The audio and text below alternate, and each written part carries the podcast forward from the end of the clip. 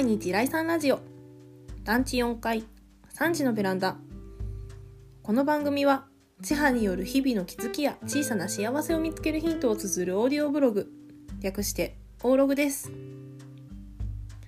はいということで後半もよろしくお願いします。4階3時の千葉です。いやちょっとね前半であのなんか雪のことがねなんか喋るの楽しくなっちゃってあまりにも喋りすぎたので後半ということで今日おしゃべりしたかった内容を続けていこうと思います。ぜひ、あの、前半まだね、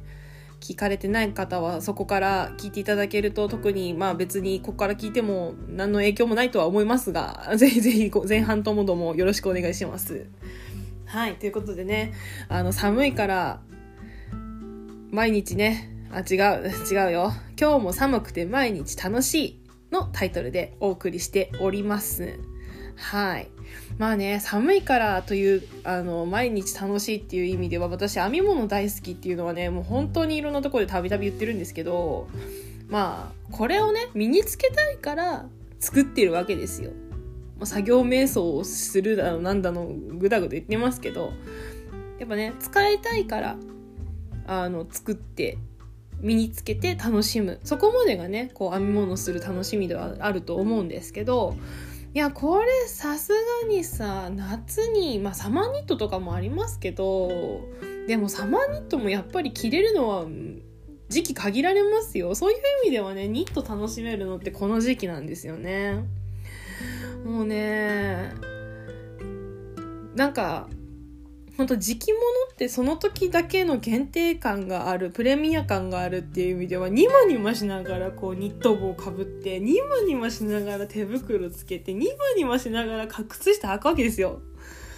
もうね最高なんですよそれだけで。なんかね決まった気がしてこう横から鏡見たり前から鏡見たりしちゃうわけですよ。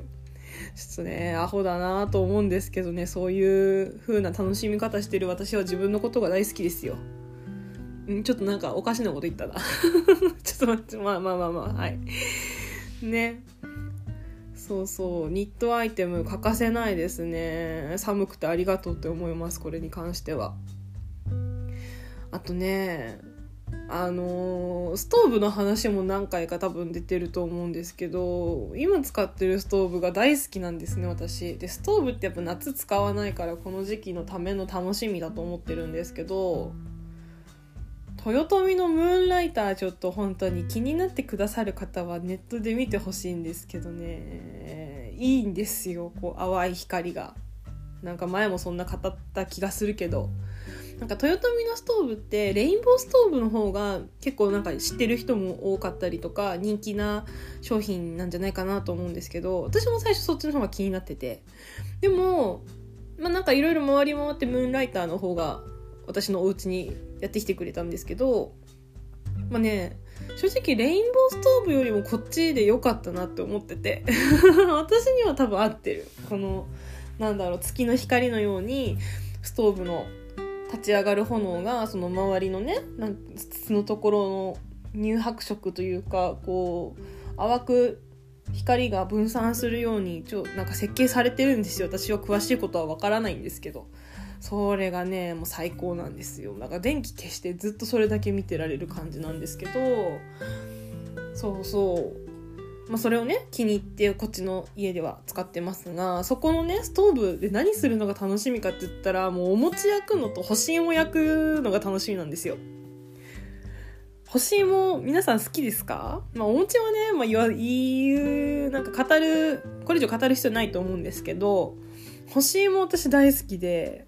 そううちの母の実家が茨城なんですけど茨城ってお芋特にたくさんまあ茨城って野菜すごく生産量多いんですよねそうそうそうでその中でも特産品として県内の方だと干し芋すごくたくさん作ってるんですけどあの私のね母の弟おじさん私にとってはおじさんが毎年こう干し芋を送ってくれるんです実家に。でそれでもうなんか冬の風物詩じゃないけどもそれをいただくのがすごく楽しみでまあなんかある意味習慣みたいにもなってたのでないとちょっと気持ち悪い感じもあって。で去年はねちょっと冬の時にあの祖父のお家まであの一人で遊びに行ったりとかしたのでその帰りにお土産で干し芋買ったりとかして楽しく冬を過ごしたんですけど干し芋ね炙ってほしいんですよ。なんかネチネチのままねあの食べるのも美味しいんですけどちょっとこう温めてなんか周りがチリッと焦げるまでやってもらうとなんかねお芋独特のホクホク感をねなんか幻覚で感じられたりとかするんですよ。幻かって感じですけどそのあったかい感じがねまた干し芋一味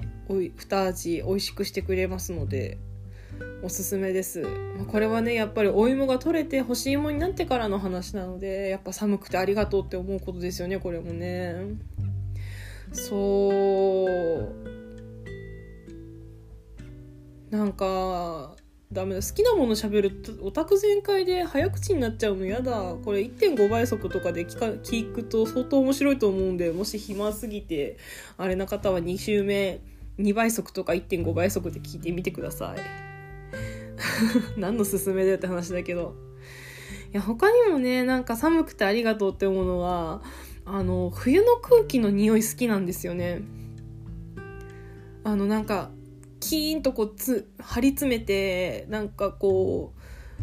うなんていうんかなまっすぐな曇りのない匂いがするんですよ。もうね鼻からそのまま後ろの頭までバーってなんか突き抜けていくような。何の話をしているんだって言われてもちょっと私も困っちゃうんですけどそういう匂いがするんですよ。でねその空気を嗅ぎながらこう、まあ、こっちの方ってなかなか毎日雪が降ってる地方ではあるので晴れの日がすごく少ないんですけどそれでもやっぱたまに晴れた時の景色ってすごく良くてだからそのピリピリのもうほっぺチリチリするくらい痛いような寒いようなそういうね中で白い息吐きつつ銀世界になった外の景色を眺めているとそれだけであ嬉しいなって思います。やっぱね四季の変化があるからこそその時その時の季節を味わえるっていうのはありますけどうーん雪化粧の晴れの日ってめっちゃいいと思う。でねその昼間ももちろんそうなんですけど晴れた日の夜もすごく良くてあのー、お気づきの方もおそらく多いと思うんですけどハイパード田舎に住んでるので星の見える量が尋常じゃなくて街灯の下から見ても結構星見えるんですよ、まあ、街灯少ないからより余計ねそうなんですけどあのプラネタリウム一旦来てるんかなってくらいなんか見える場所とかちょっと歩くだけでね街灯がないところに行くともうほんとそれくらいたくさん見えるんですけど特に冬はね空気が澄んでるのでもう寒いのに時間忘れてずっと上見ててしかも口まで開けててなんかただの変な人になってるんですけどたまらないですね。やっぱね田舎暮らししたかったっていうのはこういうのを楽しみたかったからなんだなってよりね強く思います。うん。皆さん冬の楽しみって何かありますか？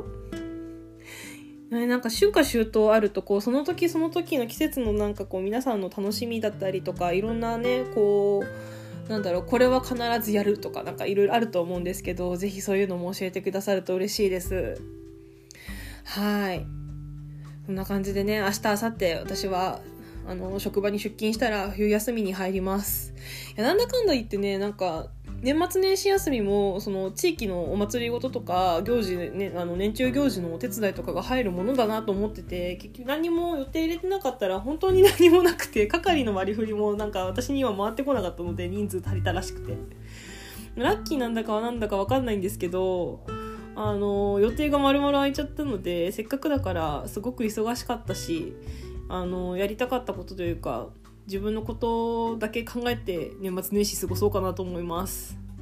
ちょっとね道の条件的に実家に帰れないので そう閉ざされた世界になってしまうので、まあ、通常ね私あの車使って実家帰るんですけどなかなかあの道の条件が悪くて私の運転技術じゃちょっと帰れないのであの年末年始はこの団地でゆっくり過ごそうと思いますはいいや、今日はね、収録時間が実は本当に3時台に収録できてるので、まあ、が、マジモンの団地4階3時のベランダでしたが、いや、ベランダね、今ね、雪めちゃくちゃ降り積もってんですよ。そう、それでね、なんか朝見たら、あの、鳥の足跡が残ってて、雪の上に。あ、君ここ通ったのね。ありがとう、なごむ、とか思いながら、それもまた私の冬の楽しみだったりします。はい。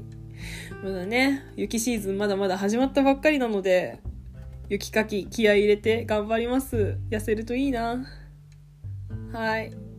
今日はね、そんなところでそろそろお別れの時間です。千葉の毎日来産ラジオ。団地4階3時のベランダ。